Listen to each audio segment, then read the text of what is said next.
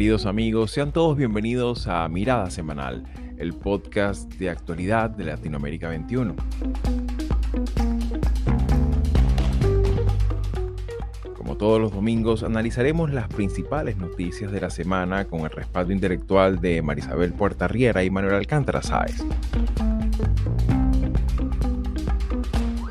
Ocurrió pasada las 4 de la madrugada. Según testigos, el bus con los migrantes, por equivocación de quien manejaba, pasó de largo por el albergue. Más adelante dio la vuelta y cuando venía de regreso, en una bajada pronunciada, perdió el control, chocó contra la baranda metálica, cayendo a una altura de entre 10 a 15 metros. Luego choca contra unas piedras que produce que dé varias vueltas y termina impactando al bus coaster estacionado en un camino interno también próximo al albergue.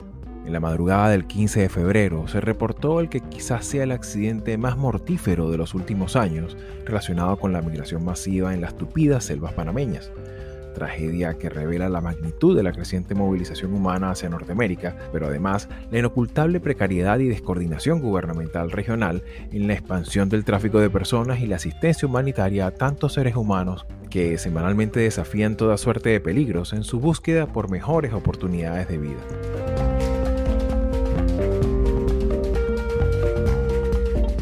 Jornadas de manifestaciones y protestas en Colombia. El martes el presidente Gustavo Petro lo hizo desde el Palacio de Nariño, argumentando las razones por las que defiende las reformas que está presentando el legislativo, entre ellas la reforma a la salud, a la justicia, también reforma laboral y pensional. Y este miércoles salieron a las calles miles eh, que están en contra del gobierno, de sus propuestas en eh, temas económicos y sociales. Por otra parte, en Colombia se cumplen los primeros seis meses de gestión de Gustavo Petro en la Casa de Nariño y en sus inmediaciones, esta semana fueron convocadas movilizaciones en rechazo a sus ambiciosas iniciativas legislativas, lo cual tuvo como contraste también la convocatoria que hiciera el propio gobierno un día antes, con lo cual promover el respaldo social a su gestión.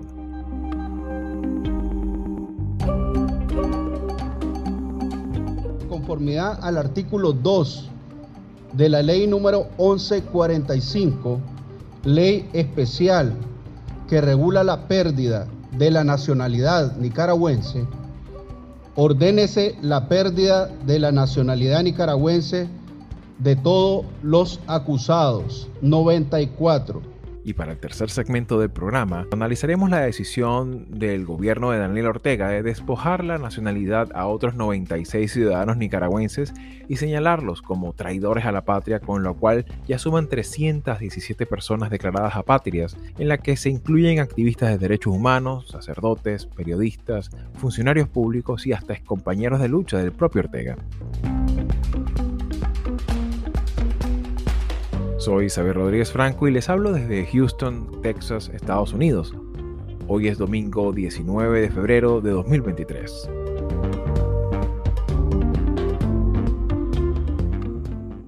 Y bien amigos, una vez más, bienvenidos sean todos a Mirada Semanal con muchas noticias, pero hemos destacado las más importantes que han ocurrido ya en la tercera semana de febrero sin más preámbulos, pues me gustaría arrancar nuestro repaso con una noticia bastante lamentable, muy dolorosa, referida a un accidente que ocurrió en horas de la mañana del martes.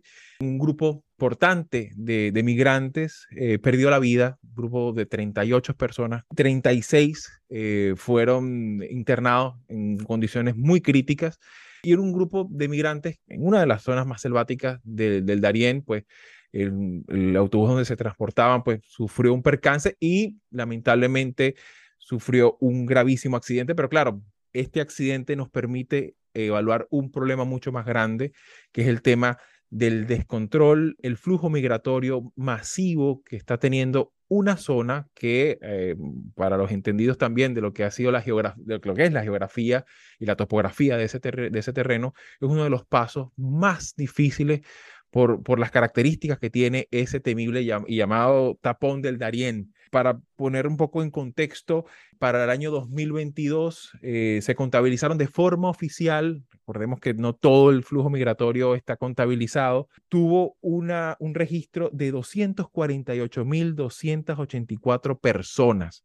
Esto es poco menos que la población de Orlando para poner un poco en contexto demográfico, o la mitad de la población que tiene la capital de Paraguay, de la Asunción. O sea, estamos hablando de muchas personas, muchas vidas eh, también que consiguen atravesar, los que logran la travesía, pues una cantidad muy grande de padecimientos y claro, se está también diversificando. Eh, hasta hace eh, un poco tiempo también ha habido un incremento, un repunte, no tan solo de venezolanos, sino también de, ecuatorianos, que es un, rasgo de los últimos meses. También vemos cubanos, haitianos, mm, peruanos, colombianos. Eh, incluso hasta nacionalidades de otros continentes, como el caso de los nigerianos, cameruneses, que se están registrando en, estos controles, también hay que decirlo, pues controles con muchas limitaciones en lo sanitario, en lo que tiene que ver con servicios públicos básicos. Y hablamos de un problema también que trasciende a la frontera del propio Panamá. En ese sentido, ¿en qué términos tendríamos que entender esta dinámica tan difícil de, y, tan, y tan pareciera tan incontrolable por los propios gobiernos de la, de la subregión, ¿no? Bueno, Xavi, yo creo que este es un tema bien eh, difícil porque sí hay un, problema vinculado estrictamente con el manejo migratorio en, en la región. Pero también hay un problema más complejo que se refiere a las condiciones de vida de estos migrantes y tú bien lo señalabas. Uno de, las, de los datos que aportó el gobierno panameño fue precisamente que entre los migrantes había eh, personas eh, de, de África no solamente Haití, Ecuador y, Venezuela. Es decir, esto es un, proceso que va mucho más allá del contexto latinoamericano y que por eso lo que se requiere es de una política integral, eh, regional, que tenga, por supuesto, claramente establecido un, patrón eh, de asistencia legal, pero que tenga eh, calidad humana. Y lamentablemente, lo que yo recojo de lo que revisé, no solamente la Organización Internacional para las Migraciones, sino del propio gobierno panameño, que es lo que me parece más preocupante. El balance de este accidente, que ha sido uno de los más graves en Panamá en los últimos 50 años, es que estos migrantes están llegando a ese punto de encuentro para tomar autobuses que lo lleven a la frontera con Costa Rica. Y uno de los comentarios, tanto de parte de los choferes de los autobuses, como de los, mismas, de los mismos migrantes, que a ellos básicamente los presionan, los llevan para que tomen esos autobuses, ellos pagan el pasaje y los tienen en los autobuses hasta la noche, desde la mañana que llegan hasta la noche para viajar, hacer esa travesía en la noche. Y el reclamo que hay es que el gobierno panameño prácticamente la, la política se reduce a sacarlos lo antes posible de su territorio. Estamos hablando que el año pasado nada más, 248.284 personas cruzaron el Darío. Eso representa el doble de la cifra del 2021. Más de 150.000 de estos migrantes eran venezolanos, lo que también es el doble de la, del año anterior, seguido de ecuatorianos, haitianos y cubanos, además de lo que ya sabemos ahora de los países africanos. Pero es interesante también destacar que el patrón que se ha registrado en enero y lo que va de año, pues enero y febrero, estamos hablando de más de 33 mil personas. Entonces, claro, la proyección es se va dirigiéndose hacia nuevamente llegar a esa cifra registrada el año pasado. Entonces, claro, se supo también esta misma semana que hay reuniones de distintas autoridades, tanto del gobierno de los Estados Unidos, también con Colombia y con autoridades de, la, de la propia Cancillería panameña, tratando de tomar medidas y de concertar iniciativas. Obviamente se tocaron temas como respecto al tema de derechos humanos, el desmantelamiento de estas mafias que están eh, campeando en esta zona tan hostil, ¿no? que ya, ya el fenómeno del coyote ya no le corresponde nada más a México, sino que ya es un fenómeno centroamericano, y también con respecto al, al tema de intercambios de información judicial, ¿no? Eh, que aquí ciertamente llama la atención, caray, estamos tan descoordinados a nivel de políticas migratorias en la región o en, esta en este segmento de, tanto tráfico en Centroamérica. Eh, ¿Cómo lo ves tú, Manolo? Bueno, yo creo que mm, los dos habéis dicho algo y tú ahora mismo, eh, Xavi, una palabra clave, ¿no? Em, que es el tema de mafias, ¿no? Por un lado, emigración movimientos migratorios los ha habido siempre. O sea, está, está vinculado a la, historia, a la historia de la humanidad. Pero lo que em, se ha convertido en, en, el fenómeno actual es que estos movimientos están de alguna manera intermediados por gente que hace negocio y que trafica con personas y que trafica con la seguridad de las personas a unos precios increíbles. estamos hablando de varios de varios millares de, de, varios miles de dólares, ¿no? Lo que puede costar eh, este, este viaje, con la promesa de llegar, de, llevar a la persona a Estados Unidos. Eh, allá ahí empieza a haber ya trabajos muy sólidos de organismos internacionales y demás a propósito de, lo que significa esto. Yo lo que, eh, lo que sí que, hay que tenemos que denunciar es precisamente la falta de colaboración de los estados eh, a la hora de perseguir em, a, estos, a estos delincuentes, ¿no?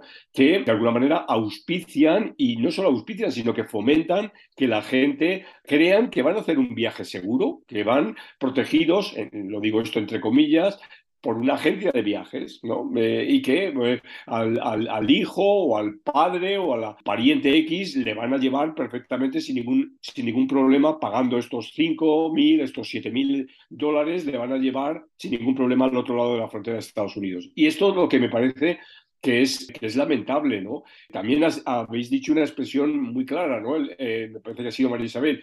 El gobierno panameño lo que quiere es perdón por el coloquialismo, quitarse el muerto de encima, ¿no? Es decir, bien, están aquí, pero que pasen rápidamente, que no, que no me generen ningún problema y ponerles inmediatamente en la frontera con Costa Rica y ya el problema ha pasado. Pero claro, eso huele muy mal, porque huele a convivencia de los gobiernos con estas redes mafiosas, ¿no? Eh, y esto me parece que es el tema por donde debe enfocarse y la comunidad internacional tiene que tener conciencia de esto.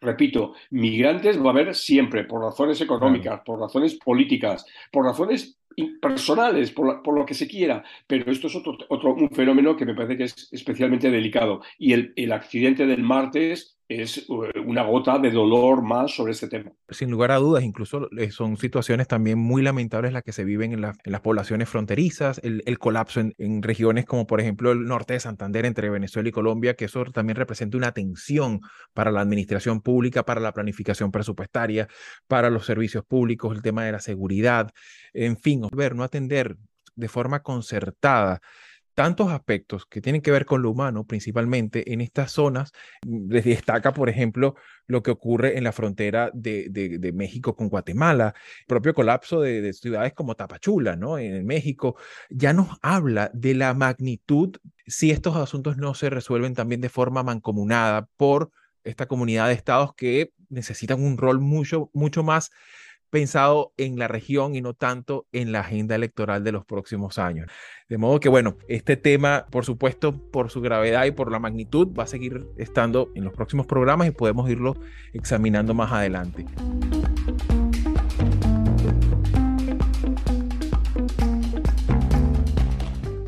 Destaca sobre todo esta semana la secuencia de protestas que se han suscitado en Colombia, principalmente en Bogotá, eh, a propósito de los primeros eh, seis meses de Gustavo Petro, una gestión que, como era de esperarse, no tan solo por los maximalismos que se planteaban en la propia campaña, sino también por el contexto político en el que este, en el que este liderazgo de izquierda irrumpe, era de suponerse de alguna manera cierto, cierto clima de contestación Ciertamente hay que destacar también que fueron protestas muy pacíficas, a pesar de ciertas escaramuzas, pues afortunadamente no se saldaron eh, importantes episodios de violencia.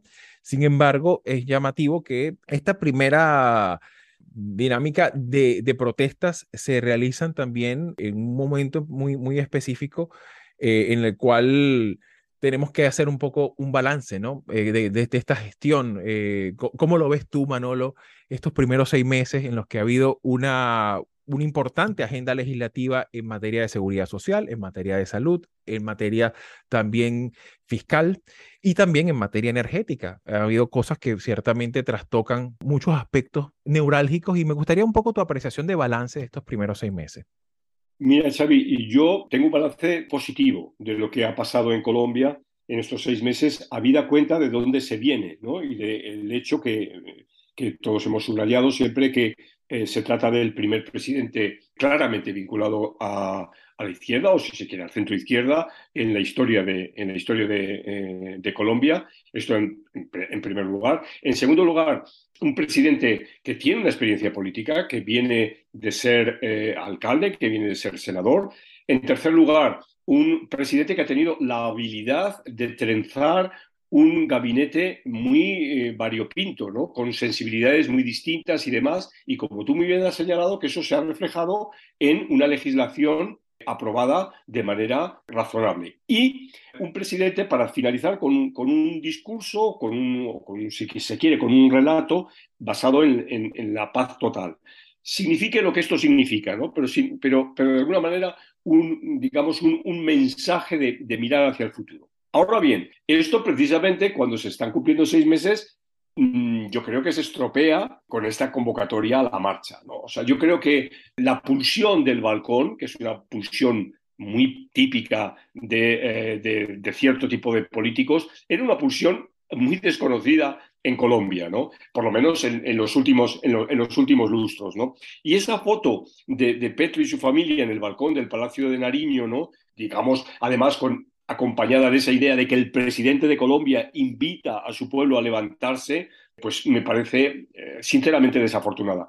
O sea, yo creo que no se trata de ganar la calle. Aquí hubo un, ministro hace muchísimos años que hizo, famosa, digo aquí en España, una fase de la calle es mía, ¿no? La calle no es de nadie, la calle es de todos y no se puede apropiar nadie de la calle, ¿no? De ese espacio público yo creo que es sagrado, ¿no? Entonces, eso me ha parecido, ya digo, me parece fatal y, claro, porque además tiene inmediatamente su respuesta desde la oposición de, bueno, pues ahora vamos a llenar nosotros las calles, ¿no? Y entonces es una, se termina convirtiendo en una, en una pelea de números, de cifras, de decir cuántos tuvimos nosotros y cuántos nosotros. No, miren, esto no, no va de llenar la calle. Esto va de hacer políticas sensatas, de hacer políticas con acuerdos, con acuerdos sólidos, que, busquen el beneficio de la mayoría, pero no demostrar ningún tipo de, fuerza. Salvo, claro, como se, dice ¿no? de, eh, para el caso eh, colombiano, que puede ser el flanco débil de, de Petro, salvo que se sea un narcisista. Y un narcisista que requiera, pues eso, multitudes, en, este caso en la plaza de, Nariño, coreando su, su, nombre. Creo que es absolutamente innecesario, creo que es improcedente y creo que el poder tiene que tener una madurez suficientemente asentada para no recurrir a este tipo de artimañas. Y ahí es importante destacar, y totalmente de acuerdo con lo que planteas aquí, Manolo, el mismo tema de lo que muchas veces en Colombia uno mira a veces con admiración, que es que el propio proceso legislativo siempre, más allá de sus momentos difíciles a lo largo de la historia reciente, pero siempre el proceso legislativo ha tenido como unos, unos importantes rasgos de, de, transparencia y de apertura al debate público, particularmente y sobre todo que eh, convengamos que el paquete legislativo plantea cosas muy ambiciosas, hay otras que son reclamos históricos, ciertamente, pero también hay otras cosas que desde el punto de vista del balance de cuentas son necesarias que se transmiten, ¿no? que se entiendan. Y esta, y esta interlocución con la sociedad no ha sido tan abierta y sobre todo no se ha, no se ha explicado bien los cómo llevar a cabo este tema de, bueno, ampliar derechos sociales y todo esto, pero con el correlato de que, bueno, también Petro en esta misma gestión busca cerrar o por lo menos no crecer en términos de exploración petrolera u otras, u otras inversiones en materia, en materia petrolera, considerando el porcentaje, el peso que tiene el ámbito petrolero en los últimos años para la fiscalidad eh, colombiana. Y en ese sentido, viendo las reacciones que se han generado a lo largo y ancho de ese, de ese espectro político que ciertamente es minoritario, pero que va a ser contestación durante buena parte del mandato de Petro, ¿Cuáles son, digamos, los elementos más importantes de críticas que se le han planteado a estos primeros seis meses, que de alguna manera pues marcan un poco la tendencia de este nuevo gobierno de Gustavo Petro? A mí me pareció interesante que dentro de su mismo gabinete había eh, críticas hacia la propuesta de reforma de salud, que es, vamos a decirlo, medular ahí.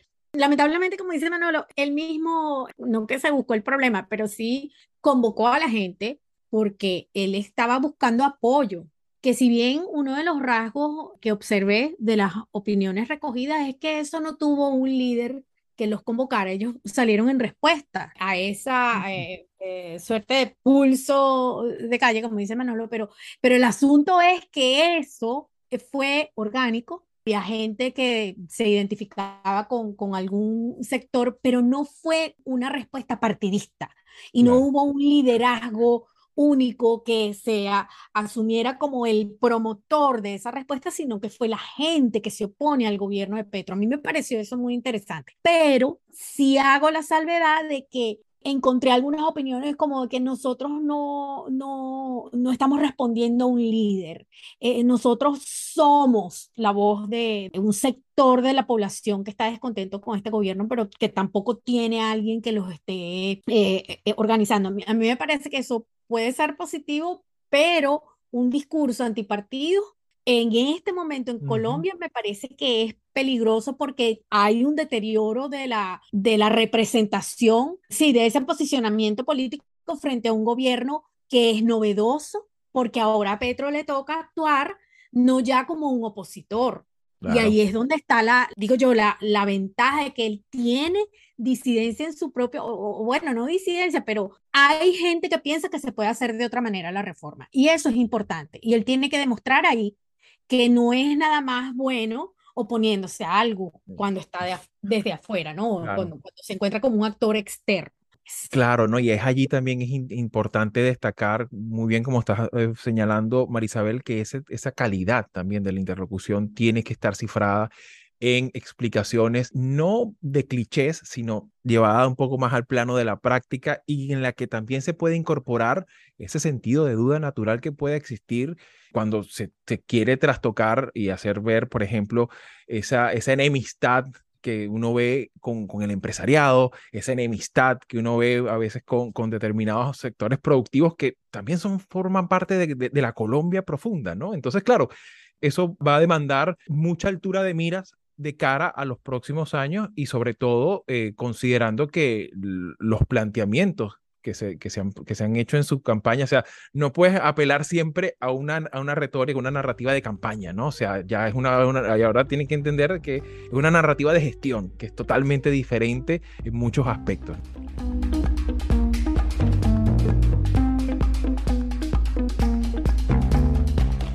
Y en este sentido, eh, hablando de, narrativas y de versiones oficiales, subiendo la latitud de nuestro mapa, en el caso de Nicaragua supimos, mm, digamos, de una forma también sobrevenida, como lo habíamos tocado la semana pasada, esta noticia tan terrible de la decisión de Daniel Ortega de continuar en su práctica abiertamente autoritaria de despojar eh, de la nacionalidad a otro grupo de, ciudadanos nicaragüenses, en concreto estamos hablando de 96 personas que se suman a una lista de ya de 317 personas apátridas que se, se, les arrebata la nacionalidad. Es importante para contextualizar, decir que eh, no tan solo son nicaragüenses en Nicaragua, incluso había nicaragüenses fuera de, de Nicaragua de las más distintas actividades. Estamos hablando desde periodistas, escritores, eh, compañeros de armas de Daniel, el propio Daniel Ortega. También hablamos de empresarios, estudiantes, sacerdotes. El tema sacerdotal es interesante, sobre todo en el contexto, el, papel que juega la iglesia en, en el contexto centroamericano. ¿Qué pudiera estar implicando este tipo de decisiones a tu modo de verlo, Manolo? Bueno, mm, ahora contesto directamente a tu pregunta, pero y también añadir, no solo es una violación a estos derechos de la nacionalidad, etcétera, sino también ya la propiedad. Es decir, que ya las propiedades de los quienes han sido expulsados del país están siendo descomisadas, decomisadas o nacionalizadas, etcétera, ¿no? Eh, digamos, en, un, en una actuación muy, muy relacionada con la historia, ¿no? Eh, con, con, la historia, yo qué sé, estaba pensando en las leyes antijudías, ¿no? En la que a través de, los que, de las que los nazis comenzaron a despojar a los judíos de sus derechos de todo tipo, ¿no? Eh, entonces, quiero decir que, o, en, incluso la, la, reacción contra intelectuales por parte de, de Stalin, ¿no? O sea, que, la humanidad también tiene una, tiene que tener memoria de todo, de todo esto, ¿no? Y claro, si, tenemos memoria y sabemos qué pasó ahí y llevamos a, hacemos un ejercicio comparativo para ver qué puede pasar en Nicaragua, pues es, eh, la situación es muy, muy pesimista, ¿no? O sea, es, decir, estamos entrando en un régimen autoritario muy duro, mm, extremadamente duro, algo que se venía viendo venir, pero que ahora ya es esta constatación y que eh, supone una, un paso adelante en, esta, en este régimen autoritario. Bueno, y la historia nos, nos enseña cómo terminan eh, estos eh, regímenes, ¿no? O sea, tarde o temprano caen. En este caso hay una, hay una pareja, la pareja de Daniel Ortega y de Rosario Murillo, que a mí me recuerda a veces mucho a la pareja que había en Rumanía en el año 89, los Ceausescu, ah, que, eh, mm, eran dos sátrapas que tenían el control del escenario como pueden tener esta pareja y terminaron como terminaron. ¿no? Esa, esa es la, eso es lo que sabemos de la historia. ¿no? Podemos hacer una comparación, si se quiere, muy fácil, pero hay que recordar lo que pasó con ellos dos ¿no? en, aquel, en aquel diciembre. Entonces, eh, no puedo decir más. Eh, como siempre nos ocurre, no tenemos una eh, bola de cristal para, predecir lo que puede ocurrir en los próximos meses, pero ya digo, yo creo que el escenario es, muy negativo y que también va a depender mucho de la capacidad de la oposición nicaragüense de, articularse ¿no? ante esto. Hoy por hoy es muy difícil que esa articulación eh, se dé. Por consiguiente, me temo que el escenario va a continuar. Claro, claro, y evidentemente el no estar en la propia Nicaragua, pues ya representa una dificultad añadida casi que insalvable, ¿no? Eh, para poder plantear, porque ciertamente se pueden plantear muchos mecanismos de eh, explicación de la situación nicaragüense a distintos países del mundo donde se, vaya, pero, pero es, un es un desafío importante. Bueno, y hay que recordar lo que ocurrió hace cinco años eh, cuando la gente salió a la calle y se produjeron las matanzas que se produjeron. Sí, totalmente, totalmente. las memorias del 2018 están recientes. Y ahora bien, en este contexto, hablando también de la perspectiva internacional, Marisabel, me gustaría un poco tu apreciación. ¿Cuáles pudieran ser también las implicaciones que pudiera traer este recrudecimiento dictatorial de, Nicaragua, pero ya en el plano regional? Estamos hablando recientemente del tema migratorio, el tema también de, digamos, las dificultades que está teniendo la gente para establecerse en un clima, pues, de normalidad. Y esto representa también un agravante en el contexto también centroamericano, si consideramos lo que está ocurriendo también en El Salvador, ¿no? Entonces, claro, me gustaría un poco tu apreciación de conjunto en esta región, qué implicaciones pudiera tener, eh, sobre todo en el ámbito centroamericano. Esto ha sido, eh, yo diría que no inesperado eh, que la pareja que gobierna Nicaragua tenga la capacidad para mostrar este tipo o, este nivel de crueldad, yo creo que eso no sorprende. El problema es que hay una intención de mm, sencillamente deshacerse de no solamente los liderazgos históricos como Dora María Telles, por ejemplo, o deshacerse de periodistas. Sí, los chamorros, por ejemplo. Chamorro, de posibles candidatos presidenciales a quienes no solamente están inhabilitando políticamente, es que al despojarlos de la ciudadanía sencillamente, pues no tienen forma de hacer política. Incluso, eh, solamente una, para añadir que es que incluso hay dificultades hasta de poder hacer una vida normal, porque digamos, al no tener identificación, un pasaporte válido, es muy difícil abrir una cuenta bancaria, es muy difícil hacer un contrato de arrendamiento, o sea, son cosas que ya de por sí te colocan una nueva capa de, de adversidades, ¿no? Así es. Y fíjate, fueron tan este, precisos en eso que tengo entendido que el pasaporte que les pidieron era por un día. Por un día. Eso fue lo que leí. No estoy segura que sea cierto, pero, pero eso fue lo que algunos comentaron. A mí me parece. Y por eso, yo creo que por eso lo, que decíamos la semana pasada, ¿no? La actitud del gobierno español es absolutamente ejemplar. Hay algo que yo rescato de lo que dijo Daniel Sobato. Tiene dos días diciéndolo. ¿Cómo es posible que ningún país latinoamericano haya eh, extendido esa misma... Es simplemente solidaridad. Eso no les cuesta nada. Bueno, eh, España es un país latinoamericano. Es así, claro. No puede ser el único. Y creo que ese es parte de nuestro problema. Creo que ese es parte de nuestro problema, digo, como latinoamericano, que esa crisis migratoria que estamos viviendo, ¿por qué eh, resulta tan difícil entender que si no somos solidarios, no vamos a poder vencer, por ejemplo, todos estos, todas estas amenazas a las democracias que estamos viendo, no solamente en Nicaragua, como bien lo decía Xavi, en El Salvador también, lo tenemos ahí mismo, no hay que ir muy lejos. El problema es que ellos, si lo hicieron para lograr que les baje la presión con las sanciones, el despojarlos de la, de la nacionalidad no creo que esté contribuyendo para nada. Estados Unidos no creo que vaya a cambiar su política de sanciones. Cuidado y si no las... Eh, Recrudece, eh, ah, Sí, porque tienen todo. E, están jugándose el, el billete de la lotería completo. Y de verdad, yo lamento mucho que esto esté pasando. Tenemos compañeros nicaragüenses, en especial pienso en la socióloga Elvira Cuadra, que fue también despojada. Y como decía, no recuerdo si fue Elvira la que lo mencionó, pero en su mayoría son mujeres, porque está Yoconda Bell y está ella, están un montón de mujeres que están siendo despojadas de su ciudadanía y algunas se encuentran en Nicaragua. Ayer le estaban allanando la vivienda a dos de ellas que están en Nicaragua, que se sepa, continúan en Nicaragua. Entonces, ¿qué van a decir los liderazgos eh, regionales? Porque hasta ahora han sido bien, bien tibios. Claro, claro. Algo más... Solamente Boric ha tenido una, una, actitud eh, eh, firme, ¿no? Exactamente. Sí, sin duda. Y bueno, mis queridos, muchísimas gracias por sus apreciaciones. Nos quedamos con eso, con ese sentido de llamado a la solidaridad, a la comprensión y también, ¿por qué no decirlo, no? A esa, a esa, a esa sintonía cultural que nos une también con, con ese país tan querido como es España, un país latinoamericano, como bien lo ha dicho eh, Manolo. Será hasta una próxima oportunidad y, por supuesto, estos temas los vamos a seguir desarrollando con nuevos elementos analíticos de cara a las próximas semanas. Muchísimas gracias a todos por estar. Gracias, gracias